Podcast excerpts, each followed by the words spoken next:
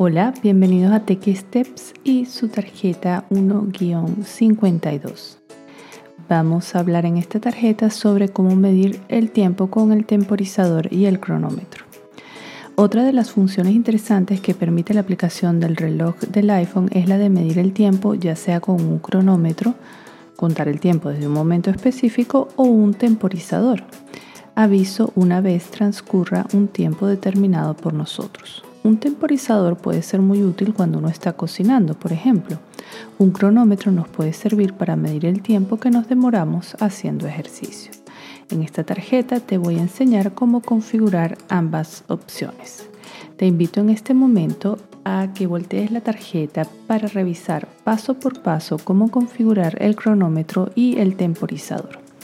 Primero en la pantalla principal toca el icono del reloj. En la parte de abajo verás cinco opciones. Aquí describiremos dos de ellas. Primero el cronómetro. Toca en iniciar cuando quieras comenzar a medir el tiempo que te lleva a hacer cualquier actividad. Cuando hayas concluido, toca en detener.